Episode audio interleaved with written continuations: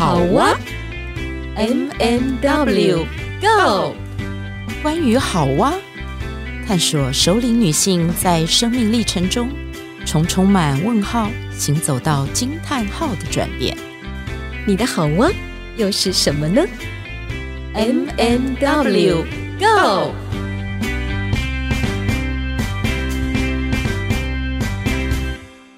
亲爱的听众朋友，大家好，我是 M 马德琳，很高兴在我们的节目当中继续跟你们分享。我们今天一样有邀请到我们的好朋友欧意玲来到节目当中，要来跟我们聊不同的话题。至于是什么话题呢？W，我终于被 Q 了哈。OK，我们回到今天的主题。今天很开心哦，我们又延续前一集，邀请到了意林。那意林刚刚其实我们闲聊的时候，他说：“我不知道你们为什么要谈这个主题。”我说：“这个主题太好玩了，就是我们请意林今天来上节目，谈谈她的自然生活。呃，因为我我我常常在 FB 看到意林分享的那个生活的样貌，我觉得很丰富。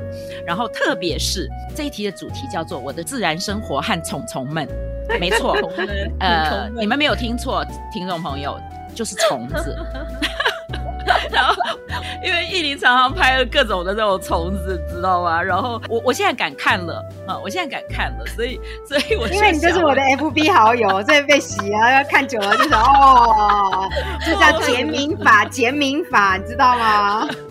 你们要你们要知道，我早期那个我的什么生物课本，什么课本上，凡是有虫子有那些的，我都把那个课本那两页哦粘在一起。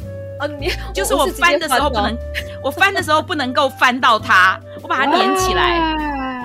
那你里面的文字也看不到了，我不知道。哎，你看一讲到这个东西，然后你们各各位。看到 M 的反应，就知道我们为什么今天要请艺玲谈这个主题。因为艺玲熟悉的这一个主，而且她喜欢，我觉得她享受生活里面的这些丰富的生态带来的惊喜。是，她是虫虫们的好朋友。没有，虫虫是我的好朋友。好嘞，那你要介绍一下你的好朋友了。我要介绍什么？我不知道，因为其实应该是这样讲啦。其实你去走进大自然，应该是说我们都很喜欢去大自然。其实大自然里面有好多这样子的我们看不到的，或者是我们没有刻意。其实有的时候我们，呃，有一句话是时间过得很快，如果你没有刻意停留，其实你会错过旁边的风景。对，所以，所以我常常有的时候自己一个人，其实在一个小小公园，我就会觉得很开心了，我就会拍这个拍那个，拍的很开心，我就觉得哇，怎么会这么的好玩有趣这样子。对，所以我只是只是真的觉得说啊，去去爬山的时候，因为看东看这个看这个，除了爬山以外，除了说在这个走路之外，其实旁边我真的有个感觉，如果你认识他，或者是你知道他，你就会觉得说，你好像来到一个你很熟悉的地方，嗯，然后你可以召唤他们，就是他他也是你的朋友。对，就像我常常拍到五色鸟，我真的很常看到五色鸟，真的很常。上次我不是有分享，在我就开我家窗户，我就听到声音，我就开我家窗户，就看它就停在我们窗户外面的那个树梢上面，就在我的前面。根本不用找，他就在那边叫啊叫啊，唱啊唱啊唱啊，然后我就在那边拍他，然后他们就说：“哎，怎么拍的这么清楚，这么近？就真的很近啊，就在我的前面而已，真的就在我的前面。因为因为你听过，你就会看到，你看到你就会看到他，然后你看到他，你就会想到帮他拍一下，然后看他在做什么。有的时候看到镜头不是故意拍，是想要看他在做什么，他为什么会在这里这样子。而且我不是一第一,次。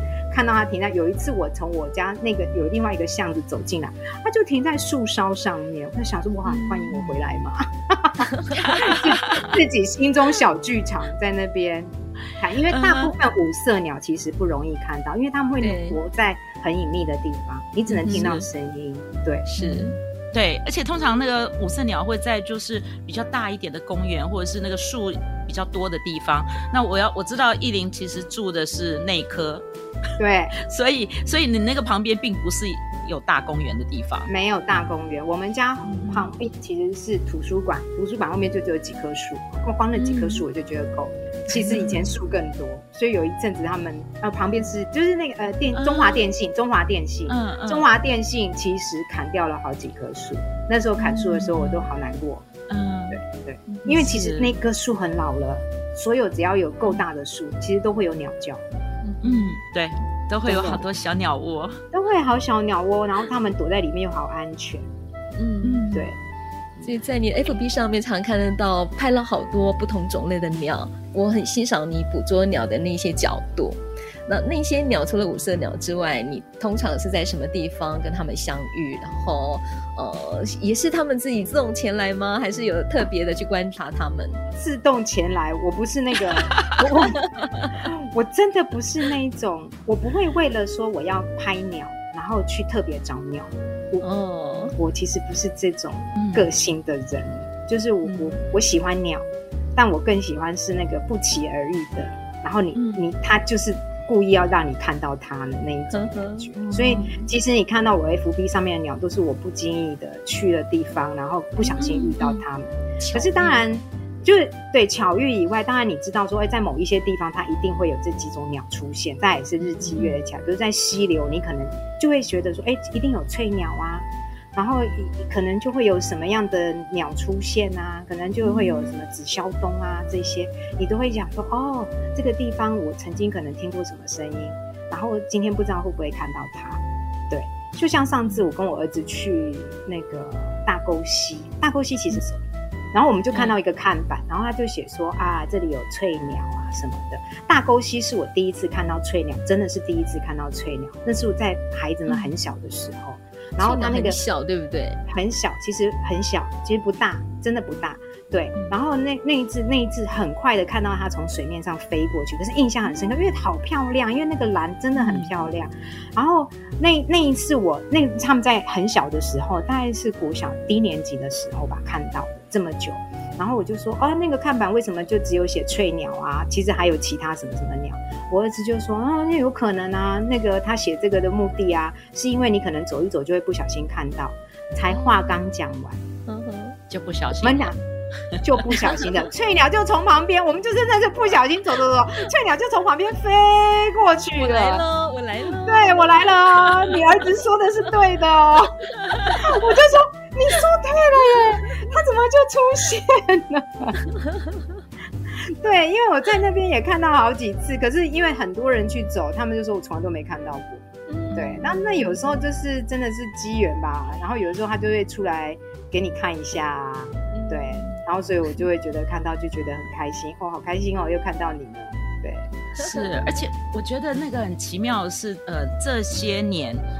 不晓得是不是你讲的那个，就是好像你没有什么期待，但是它就出现了。我也觉得，我也是住市区啊，可是我还蛮常看到蓝雀，我就觉得哇，好神奇这样子。被除名了，就是不是保育类，太多了，对不对？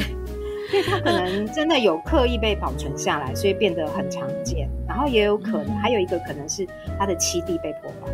哦，它开始去找其他的地方。去去除繁衍它的下一代，因为有好多的房子从山上一直盖，对，所以他就没有办法在那边再继续的生活，他只好冒险到其他的地方去找他可以被呃繁衍的地方。所以我们所以等于他们是从山上被赶下来的那种概念，对对，对，所以我们在都市看到他不要太开心。真的也不用太开心，有些时候是要有一点点担心，是怎么会在这里？嗯、对，发生应该是对发生了什么事情你怎么会在这边出现？嗯、就像上次我有拍那个盲蛇啊，对我我我对那个记忆深刻，看起来很像蚯蚓，很看起来很像蚯蚓。嗯、然后也是因为跟我儿子，我儿子跟我说不对，它是盲蛇。对，他说奇怪，盲蛇一样，为什么叫盲蛇？他说妈，它为什么叫盲蛇？就是因为它长期在地底下，它不需要眼睛。所以他的眼睛已经退化了，他照理说不应该在路上爬，他一定有被什么东西惊扰了，所以他才会出现。对，对，所以他说他真的是蛇类吗？对，他是蛇，他是很小的蛇，就就叫盲蛇。然后他是不靠视力的，而且他很容易活嘛，就吃那些土里面的东西啊，就会活下来啊。嗯，对。然后我就在说，哦，那对啊，他说奇怪，他怎么会这样？因为以前是要去翻动才有可能去找到。嗯，对，你那个是在地震前夕吗？哇，那好久了啦，跟地震没有关系啦。因为我没有去观察，我没有去观察。他为什么他为什么会被惊扰这样子？可能被被惊扰，可能有石头被搬动啊，或者是什么样的原因啊？那那个地区旁边有在施工，对，旁边有在施工，对，是不是？我看到七月二十三号写的是写七月二十二号的事情那样子。反正就是看到一些东西的时候，你就会去想想到这些，哎，它不应该在这个时间出现，它怎么会在这里发生什么事情？因为这个生物其实很容易观察，就是只要有我可以吃的东西，我就会出现。或者我有需要就会出现，对，这这是我自己觉得的。对，所以你现在很长的是，你也会去爬山，哦，对，然后会你会特别去一些特别那个公园吗？像植物园，植物园，我我有一阵子你都去那里，对，有一阵子是因为植物园有课程，然后我又很想去，因为植物园是一个就近，然后它又是一个其实其实植物园我真是要。宣导一下，我觉得如果你没有地方去，你可以去植物园，因为植物园每个每个时节都有不一样的植物。然后他之前因为疫情后，本来我们以为疫情比较缓和，所以他开始有一系列的活动，就是开始有一些介绍植物。我一个很喜欢植物，所以我就想去参加，所以我就去植物园。所以有些时候没事，我就去植物园晃一晃，晃一晃。嗯嗯，对，对我就是那一阵子看，我在猜应该是植物园有一些活动。不然的话，你不会，你分享的那个部分，关于植物的背后的一些小故事或者是什么，都还蛮多的啊。嗯，对，小故事那些就是、嗯、呃那边的志工老师们分享，我就哦，好好玩哦。对，其实生物就是这么好玩，你知道它的故事，就会觉得很好玩。我自己觉得，就会觉得还蛮有趣的哦，好神奇。可是有一个东西，我在我在想，你应该不是因为你自己有兴趣，是因为儿子有兴趣。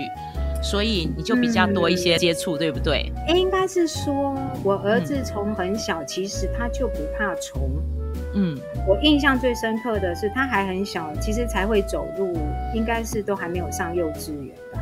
嗯、对，然后一回我妈妈家，我妈妈家在山上，我妈妈给他一个铁桶呢，桶子里面是蚯蚓。啊、嗯，这个孩子就把蚯蚓拿起来拉长，再放回去。像松紧带一样，嗯、他，不怕。嗯、我觉得孩子根本不怕，他就是觉得很很有趣。但是他没有把它弄断，他很小心的把它拉长再放回去，他拉长再放。对，嗯嗯所以我就知道说，哎、欸，他其实可能真的就是不怕。但是他后来很小，我们其实我不是现在才去走步道，其实他们很小的时候，我们就很常去走步道。嗯嗯，对。那也因为这，为什么会去自然？是因为他其实是有高度远视。哦，你说孩子的那个，哦、对，他中班的时候做视力检查，其实医生没有发现，嗯、是因为有一次不小心再去做检查的时候，医生才发现他两眼有视差，才帮他测做散瞳，第一次点散瞳他大哭，才发现他两眼有视差，原来他是高度近视，是高度远视，高度远视。那可能是遗传，因为我我先生这边他有一个，我有一位小叔，以前可能就是他就一眼远视，一眼近视，可能在很小的时候没有发现，然后那时候念建中很辛苦，因为聚焦都没有办法聚焦，你看书看一下就觉得很累了。对，那这个眼睛不舒服的感觉，真的到我更年期的时候，我才能觉得说，有的时候眼睛会觉得不舒服，那真的很辛苦。所以我儿子那时候因为高度远视的关系，医生就讲，要不然就给他打电动，嗯，看近的。对，我在想，怎么可能看让他看电脑，应该打电动？那时候是打电动，那时候还没有手机啊，没有什么，那时候他们还没有，他还没那么那么年轻到说他们已经有手机。我就说你不可能，那我就在想说，哎，那反正我们也很爱出去，所以可能因为这样。我们其实也常出去，然后他因为他喜欢虫，你知道在找虫的过程里面，那个眼睛要不断的调焦距，哦，因为他会跳，忽远忽近忽远。我后来回推，我这个其实是有点回推，在想后来他的度数就越来越浅。医生说他应该不会退，因为很高度的远视，对，他如果会退呢，呃，就看机缘呐，好这样子。那不知道是不是因为这样，所以他的远视的度数就一直退，一直退，一直退。哇对，他的远视的度数就一直退，一直退，一直退，一直退。对，因为他喜欢找虫，因为找虫就得这样跳跳跳。再加上，因为他念的国小，其实我们的学校很小，旁边就有很多的树，所以他非常的喜欢去做这些事情。也有可能因为他喜欢，嗯、所以我可能也本来也没有那么的喜欢，也不太怕。嗯、可是因为他很喜欢，那常常会跟你分享啊。比如说我们走路，我们走路回家都会经过一个公园啊，我就会让他在公园，他就会找找找。因为我在想，我其实以前也没看过独角仙，这孩子竟然可以在都市的土里面发现独角仙，还给你拿起来说妈，独角仙，然后啪啪啪啪啪，你看到他那个很开心的样子，就想说怎么会这么喜欢这种东西？对，可是他就是喜欢，所以从那时候开始。我也就不讨厌虫，你说喜欢也没有。可是呢，我们会为了它，然后去山上的时候会刻意去做这件事情，嗯，对，然后也会让他去享受这件事情。所以有些时候我们就会带一个采集盒。以前呐、啊，像这时候就是红圆刺出现的时候，这个海拔的红圆刺，高山的红圆刺可能到尾巴，可是这个海拔，因为我们这里郊山的开始要出现大量的红圆刺了，因为要双十节。红圆刺叫做国庆虫，也就是在这个时候它会出现。有一次我们去爬天母古道，不夸张哎，那时候的虫真的虫况非常好，你就边走边捡虫，虫况，虫况非常好，边走边捡虫，就是捡了一箱的那个、嗯、那个红圆刺。他就觉得好开心哦，然后再把它捡回来之后呢，嗯，没有捡回来，他没有捡回来，他是把它捡了几钱，捡了以后，然后就放回去，再把它放回去，所以他其实是在做观察而已，他是一个自然观察。其实还要有一个观念是，其实昆虫是可以适度采集，没有问题。因为它没有那一种，就是呃会被因为捕杀就没有后代的问题，嗯嗯、所以其实所有教昆虫的老师都会说，你可以适度的采集没有问题，适度的采集其实是可以让孩子去体验这件事情，因为昆虫的寿命非常的短，对，那因为也为了他，他的第一只虫的标本虫标本是我教他做。我不会做，但是因为为了他，我那时候去找资料，教他做虫标本。那时候其实也不懂，就是跟他说：“哦，我看到然后我要泡酒精啊，然后这样这样这样。”可是后来他真的就可能这件事情印象很深刻，因为他现在非常会做虫标本，展翅展得很漂亮，然后会做这些，然后会有很多的技巧啊，这些这些都后来都是他自己学。对，所以他房间有很多虫标本吗？他有很多虫标本，对，他有很多虫标本，而且他自己现在长大了。我前一阵子还送一些虫给一些年轻的妈妈们，鼓励他们 的孩子，因为是他孵育出来的第二代虫。就是他回来，他刚好有一对虫，然后是两点聚，然后他他看着他们下蛋，然后再把他们把他们的虫卵再分，然后就有一只一只的。一个虫卵，然后他也做，他就说：“妈，你有没有？没想到他们生这么多，要分送给别人，然后给其他的人养。”然后我就在我们的群组里面说：“有没有人想要让孩子来来体验这件事情啊？这是一件很好的生命教育。因为其实我我真的觉得这是一个很好的生命教育，是因为不是每一只虫都能顺利孵化。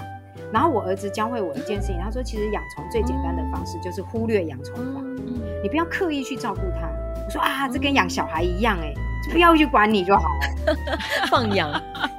因为我们家第一次孵出来的独角仙就是，只要丢着，就它到时间它自己就孵出来。丢在那个盒子里面吗？丢在盒子里面我都忘记了，就它自己就孵出来。可是也要喂食料，那个不用不用，它在蛹的时候，它在土里面，它只要吃土的养分就可以，给它土就好了。它只要在土里面就就 OK 了，根本也不用管它。所以后来我儿子就把他养的这些虫就分送给很多的孩子去养，嗯、对。然后他因为为了这件事情去拍了很多的影片，告诉他们可以怎么照顾，什么阶段要怎么照顾这些虫啊。他就用这样子的方式，因为现在网络很方便，他就自己拍影片、录影片，然后去告诉这些收养这些虫宝宝们呢，可以怎么做。的确就有很多啦，啊，那有些妈妈就会开始就会说，啊，为什么别人的都已经敷了，我的还没有？然后就借此就跟他说，每个孩子就跟每个孩子一样，每个孩子的速度就是不一样，你就是要等他。所以每一个生命都很珍贵。我说你不要以为每一个生命都会，只要光光能活下来这件事情就已经很感恩了。对，真的是这样子。那他自己有自己的一个 YT 频道是不是？没有没有没有没有的，他是自己录给我，然后我在我的群组里面再给所有有领养虫的人给他们看，这样子。很可爱。那这个影片可以分享吗？如果呃这个节目上架的时候，可以分享一小段影片吗？不用太长。他拍摄的影片吗？我不知道他有没有存下来，我要看。可以啊，可以啊。他他就哎。可以分享为什么呢？因为他没有露脸，他只有露手哦，所以有隐私。Oh. 对，我其实不不给他们的那个，不不帮不让他们那个，就是没有经过他们同意，我不会放他们照片，因为那个我觉得那是隐私问题，所以我从来不去放这些东西。嗯，所以只有手应该可以没有问题，但如果影片还在的话，当然很愿意啊。对，那可是真的从这件事情里面，真的就是有人顺利孵化，有的人就是没有成功。嗯，然后大家都会喜欢雄虫，因为雄虫比较漂亮。嗯真的，我分分虫蛋，谁告诉你？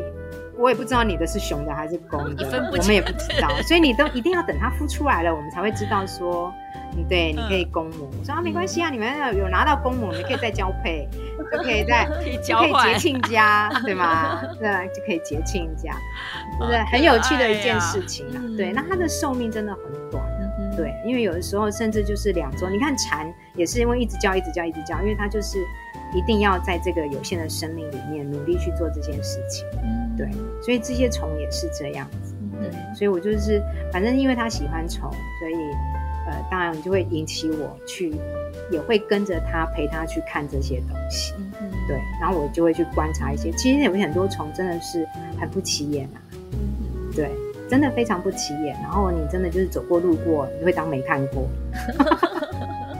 对啊，走过路过当没看到，就是这样子啊。可是它就是它就是活生生的在那里，然后你也不知道为什么，可能因为看久了吧，你就是有的时候有一些小小的虫，我就是会看到，嗯，就是会看到，对，然后就会觉得哦，好有趣哦，它它怎么长这个样子？像上次哎，可以给你们看，我觉得那个蛮可爱，我觉得那个避债有很可爱，避债，避债，说什么？逃避逃避债务的有没有？哎，逃避债务的，他叫避债。我想认识他。有一次呢，我就拍到，我想说，哎呀，这个这一只虫的那个蛹怎么这么特别啊？什么乱七八糟的东西都挂在身上啊，这样子。后来我儿子就跟我说：“妈，那是避债蛾，好吗？”我说：“啊，避债蛾。”他说：“因为呢，他就这样乱挂，他就所有的东西找来，然后让自己可以躲避天敌。嗯，所以就会挂在身上。其实它是一种蛾，它并不是化蛹，它就是避债蛾，它的习性就是这样。然后你就看着它在那个花的树上，啊，那那个梗上面，然后头一下出来，一下进去，头一下出来，一下进去。然后我想说，你怎么化蛹是这样子？还在还在织吗？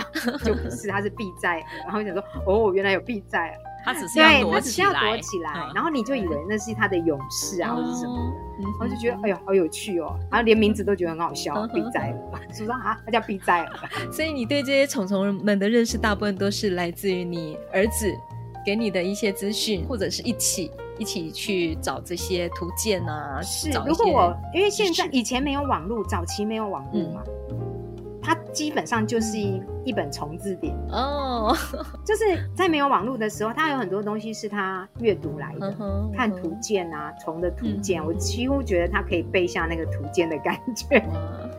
就是你看到什么虫，它就会告诉你说，哦，它应该是什么什么什么虫啊，什么什么什么什么什么，它就会这样跟你讲。我想说，哦，好厉害哦，啊，怎么会这么厉害？对，然后就觉得，哦，好神奇哦，怎么看到它都可以认识他们？因为我们看有的时候都差不多，差不多。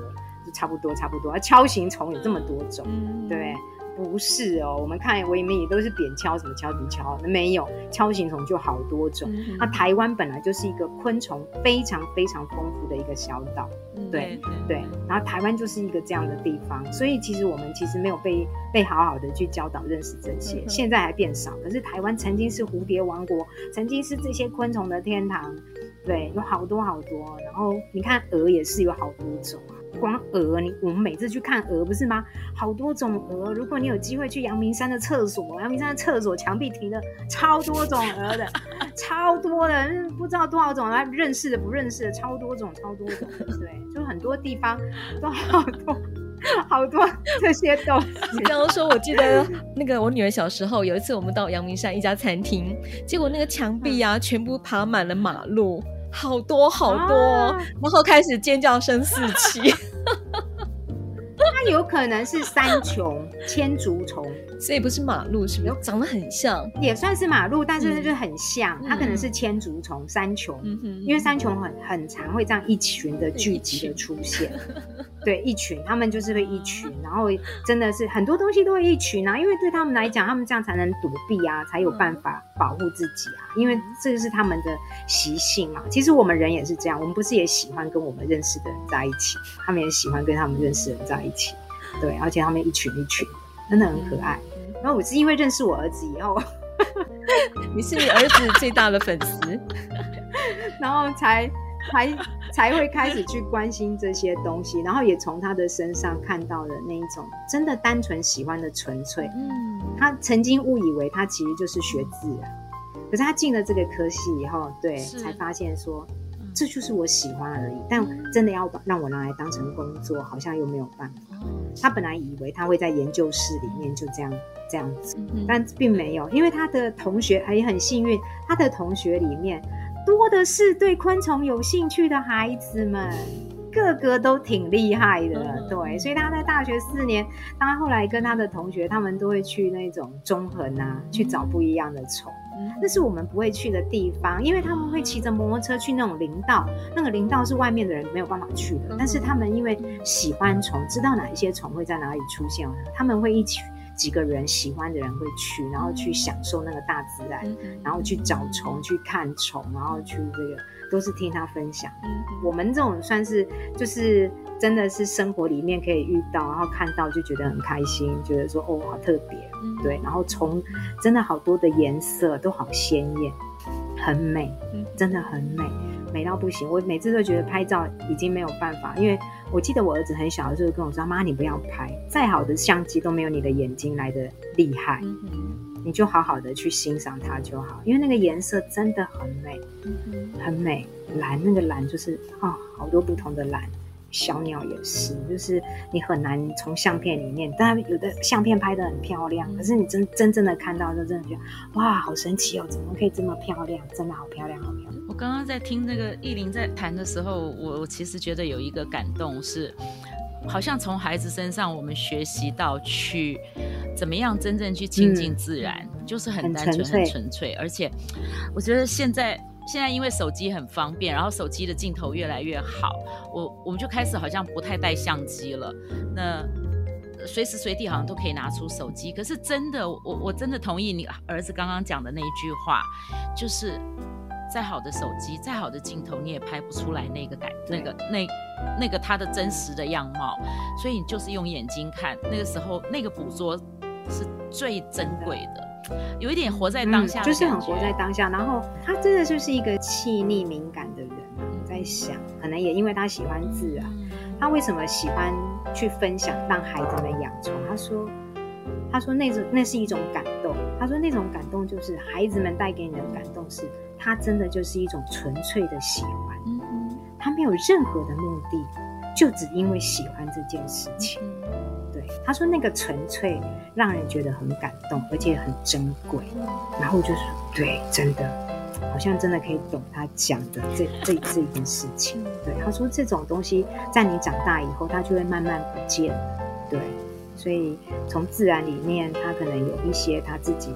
他的世界观吧，他就觉得这些东西是好珍贵，对。然后他常常分享，因为他小学六年很开心，然后学校有很多虫。他说：“我第一次看到金龟子，就是在他的国小，他念文湖国小。”他说：“妈，你可以想见吗？在一棵树上有各式各样颜色、闪亮不一样的金龟子。”他说：“那是我第一次看到这么多种金龟子在一棵树上。”他说：“真的好美，好美。”因为我们会聊到学校啊，他说那个真的好美。在在他因为讲说啊，我说现在可能没有，因为后面都盖房子啊什么的，可能这个已经都不在。他说，因为那时候他小一就在那边嘛，他那可能就是低年级呢，中年级的时候，他最喜欢就是下课，因为下课就可以去找虫，下课就可以去操场找虫，对，他就可以找很多虫，然后就觉得很开心。所以他这我印象很深。他说妈，你知道我最喜欢什么课吗？他自己讲。我说什么课？他就说下课 跟体育课，我以为是自然课。下课，下课，有他下课，很可爱。下课跟体育课，他说这两个课是我最喜欢的课，其他课我都不喜欢。就我觉得蛮好的。那我这个年纪，我觉得那个那时候，我现在会真的很欣赏，就是哇，一个孩子可以这么小就知道他喜欢什么。对，他喜欢下课，喜欢体育课，我觉得那就是最单纯。而且我我现在也觉得哇。他也不会讲我喜欢听的话，嗯，我觉得蛮好的，因为大人都不会喜欢。那最好你你就最好告诉我你喜欢数学课，是不是？嗯，并没有，对，就喜欢下课。哦，原来下课这件事情对他来说很重要，对。然后我就觉得哦，蛮好蛮好，这还蛮符合我其实，在养他们的过程，就希望他们在小学的时候就很开心的把这六年上完，对。真的是很开心，对，然后也你也不用担心。我说常常会有妈妈们，现在年轻的妈妈问我：“哈，你不担心吗？他功课会跟不上？”我说：“事实证明了也不会，有些东西没有学到也不会怎么样，也不影响。”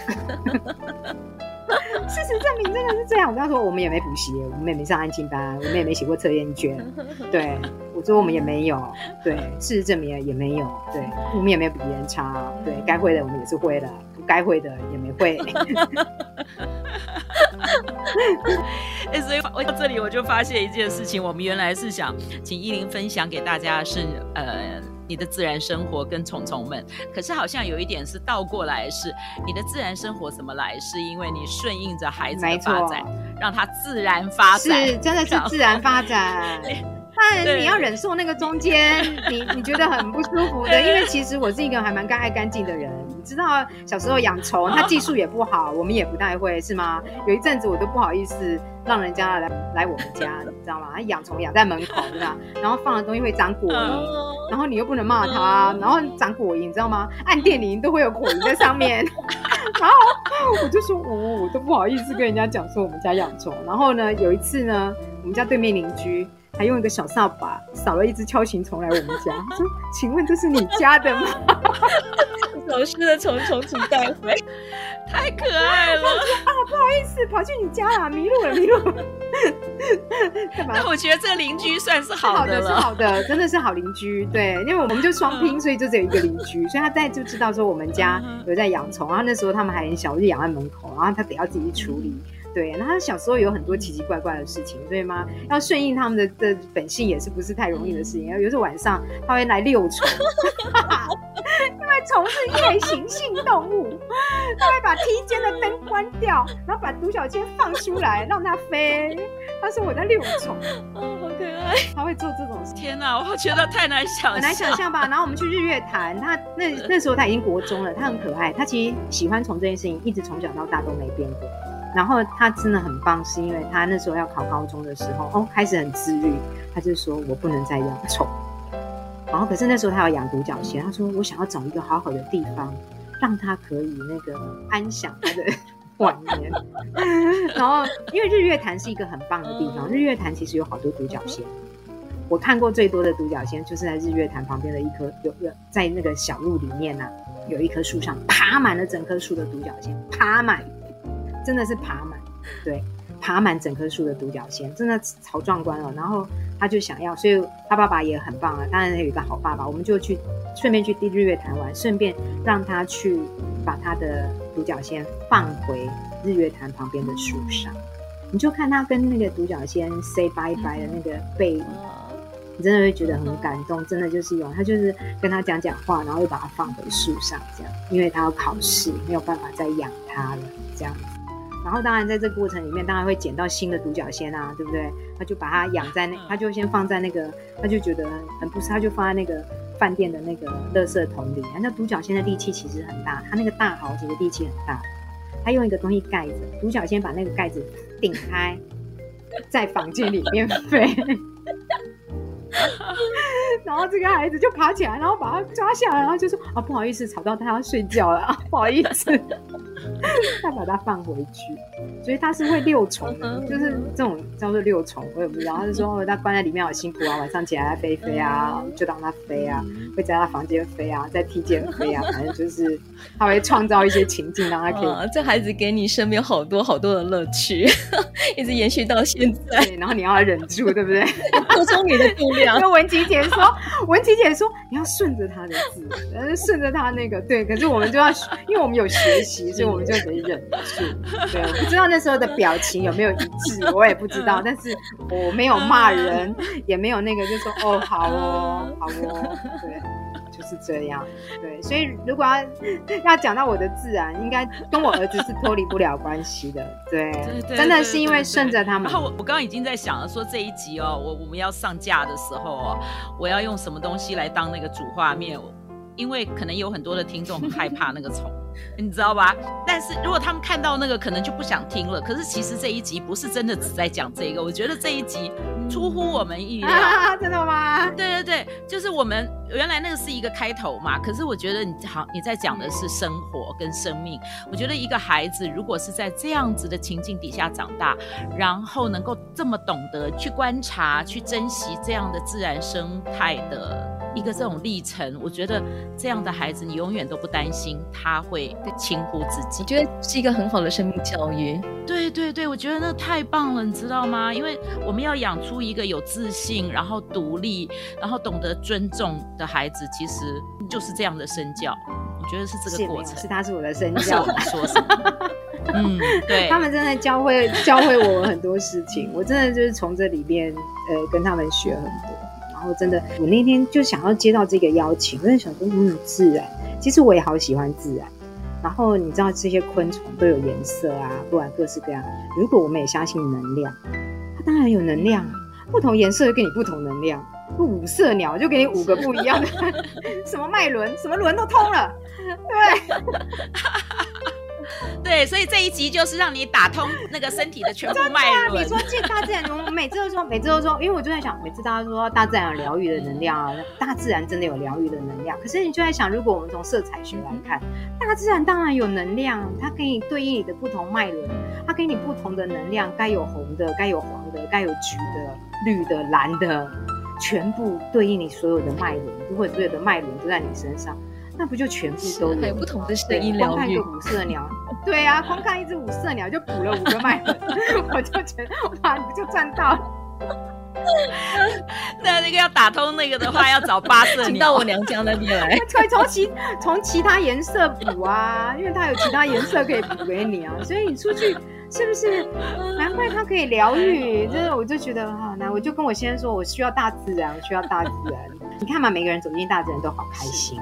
都会觉得好舒服。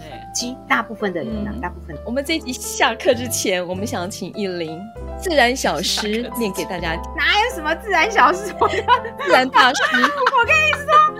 这真的是考倒我了。我们诚实的说，这可以放进去吗？然后我就在想说，啊，还有什么小诗呢？然后我还为了这件事情问我儿子说，哎、欸，你有没有什么小诗啊？什么什么诗啊？你自己写啊？没有啊？我就想说，哎呀，自己随便自己写都可以写很多诗。啊、然后，对啊，你真的 真的你去找，真的，我觉得有很多东西真的也不是不是去写诗，而是自然就有诗在那边给你的。对，因为我儿子真的很小的时候，你就知道他喜欢，他不是只有喜欢虫嘛，所有的昆虫都喜欢。他其实那时候小一、小二都会背很多古诗。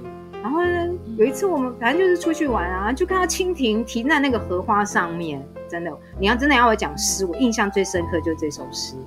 这个孩子其实就看到蜻蜓立在那个荷花，他说：“哇！”他真的讲：“哇！小荷才露尖尖角，早有蜻蜓立上头。”哇，好才学呀！哇，我就在想，一个小二的孩子，我们也没有念过什么什么太多的诗，想说哇，怎么会？对，怎么就？